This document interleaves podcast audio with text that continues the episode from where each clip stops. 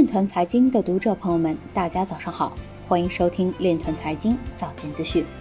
今天是二零二零年八月二十二日，星期六，农历庚子年七月初四。首先，让我们聚焦今日财经。东亚是最关注山寨币交易的地区，韩国将使用区块链追踪系统协助旅游业发展。湖南长沙市将有序推动食品区块链试点示范项目建设。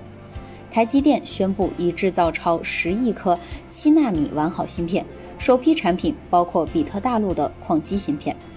灰度报告显示，当前的比特币市场结构与2016大牛市前类似，DeFi 的增长可能被严重夸大。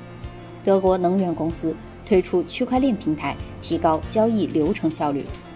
CFTC 要求加密骗局负责人处以4.29亿美元民事罚款。中国证券业协会表示，鼓励证券公司在区块链等领域加大投入。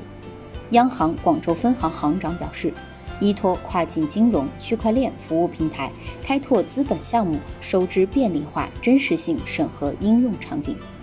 今日财经就到这里，下面我们来聊一聊关于区块链的那些事儿。中国人民银行货币政策司司长孙国峰。和西南财经大学法学院陈实在在中国金融二零二零年第十六期联合撰文《美国非主权数字货币的法律监管路径》。文章指出，非主权数字货币不由国家发行，不具备法定货币地位，并探讨了此前加密货币行业内热议的美国证券交易委员会起诉 Telegram 案。文章指出，Telegram 案对我国具有重要的借鉴意义。首先，投资合同没有纳入证券的范畴，最新修订的证券法第二条中证券的范围仅包括股票、公司债券、存托凭证和国务院依法认定的其他证券。借鉴域外经验，从防范系统性金融风险出发，把所有具有证券属性的金融工具都列入证券的范围。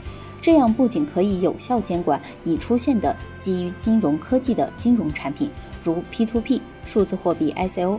还可以覆盖将来可能出现的金融产品，有必要研究拓展证券法中证券的范围，为新型证券活动提供法律依据，也为监管机构打击非法证券活动提供法律支撑。